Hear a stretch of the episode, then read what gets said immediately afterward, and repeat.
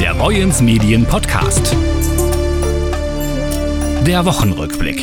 Das Wochenende steht vor der Tür. Es ist Freitag und damit Zeit für eine neue Folge des Boyens Medien Podcasts. Der Wochenrückblick. Hallo, ich bin Jörg Lotze. Schön, dass Sie wieder mit dabei sind. Eine der guten Nachrichten heute in unseren Zeitungen. Willkommen zurück. Marktstrand. Zwei Jahre Durchstrecke gehen zu Ende. Jetzt gibt es ihn wieder auf Deutschlands größtem unbebauten Marktplatz in Heide. Strandfeeling pur. Ende Mai startet er, der diesjährige Marktstrand.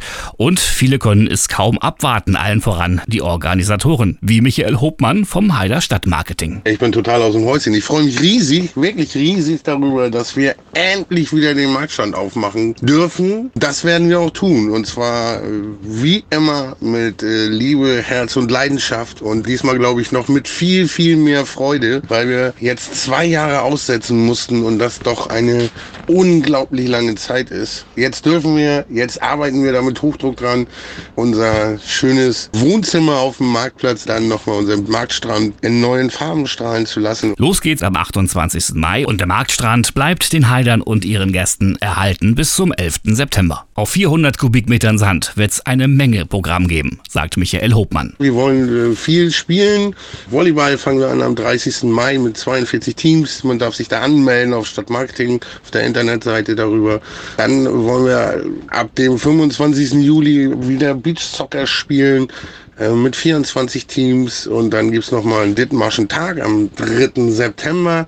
Ähm, natürlich gibt es wieder Preise, Pokale, Medaillen, Wurst, Wasser, Cocktails, viel Sand und ähm, viele lustige und nette Leute, die man dort treffen kann.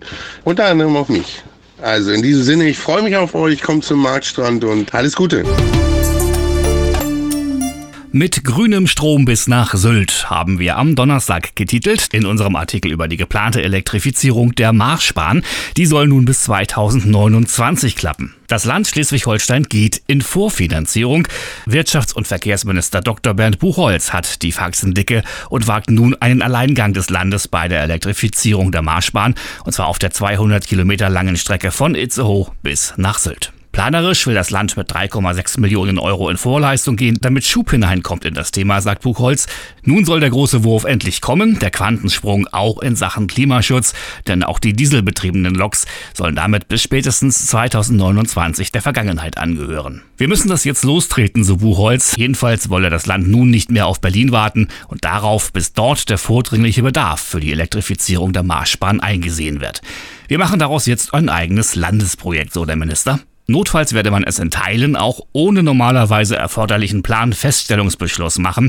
Aus diesem Grund kündigte Buchholz eine Bundesratsinitiative des Landes an mit dem Ziel, solche planerischen Hürden für bundesweite Elektrifizierungsprojekte künftig auf das Abstellgleis zu stellen.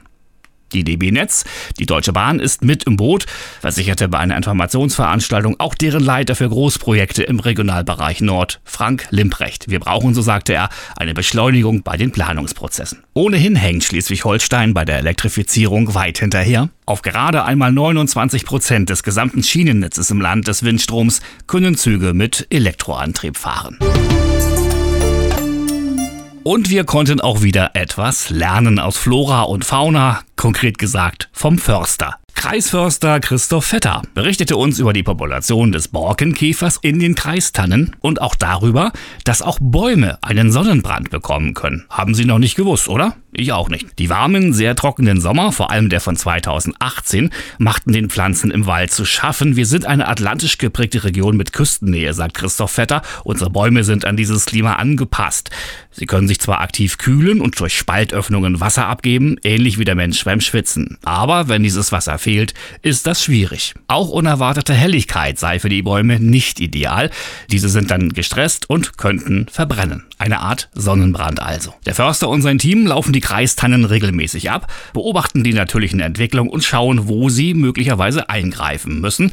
Eigentlich, so fetter, soll der Wald aber von alleine wachsen. Sorgenkind-Fährverbindung Brunsbüttel-Cuxhaven. Beiderseits der Elbe stemmen sich Bürger und Politik gegen den Verlust der Fährverbindung. Ein neuer Verein wurde nun gegründet mit dem Ziel, die Fähre noch im Sommer wieder fahren zu lassen. Ein durchaus ambitionierter Plan, den der frisch gegründete Verein Elbfähre Green Ferry verfolgt. Hervorgegangen aus der Bürgerinitiative Pro Fähre, die die Cuxhavenerin Ulrike Heuberger gegründet hatte. Sie hat die Fähre im vergangenen Sommer sehr genossen und plötzlich wurde der Betrieb eingestellt. Das zum einen und zum anderen habe ich auch Freunde und Bekannte in Schleswig-Holstein, also nicht nur die Freude, sondern auch der rein praktische Nutzen an der Fähre. Und zum anderen muss ich sagen, hat mich das im Dezember einfach geärgert, dass das so sang- und klanglos und so von jetzt auf gleich mehr oder weniger nur wegen 800.000 Euro, muss ich jetzt mal sagen, die, die Verbindung eingestellt wurde. Und es ist ja so, dass jedes Projekt, das neu startet, einfach einen gewissen Zeitraum braucht, um sich zu rentieren, um sich zu etablieren, um sich rumzusprechen. Und diese Chance hatte die Fähre einfach nicht. Das ist was, was mich ärgert. Dann kommt so der kleine Revoluzer in mir zum Vorschein und sagt, das geht so nicht.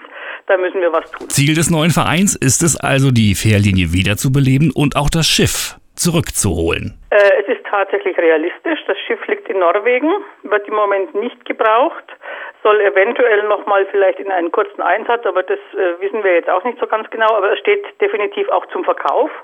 Also das heißt, die Norweger werden das Schiff nicht weiter einsetzen längerfristig. Die Eintragung von Elbfähre Green Ferry ins Vereinsregister soll so bald wie möglich erfolgen, sagt sie. Die Mitglieder sind guter Dinge, denn im Vorstand sitzen auch Fachleute. Der erste Vorsitzende ist Lutz Volkmann, das war einer der Kapitäne, der die Green Ferry gefahren hat. Also wir haben da wirklich ähm, Menschen, an Bord, die sich auskennen. Herr Ahlers und Herr Volkmann kennen sich natürlich auch mit Reederei, mit Schiffsbetrieb und all diesen Dingen aus, die nötig sind, um das wirklich ähm, gezielt voranzutreiben. Doch reine Worte, das weiß auch Ulrike Heuberger, werden nicht reichen, um den Fährbetrieb wieder aufnehmen zu können. Was vor allem fehlt, ist Geld. Schlicht und ergreifend.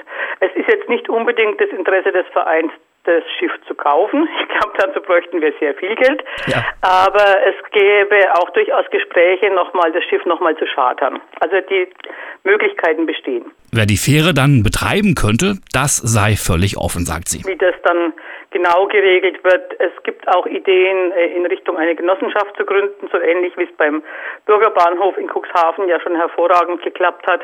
Aber das sind Dinge, die sich einfach noch entwickeln müssen. Wer den Verein unterstützen möchte, sei es als künftiges Mitglied oder anderweitig, wendet sich an Ulrike Heuberger unter der E-Mail-Adresse u-heuberger.web.de u-heuberger.web.de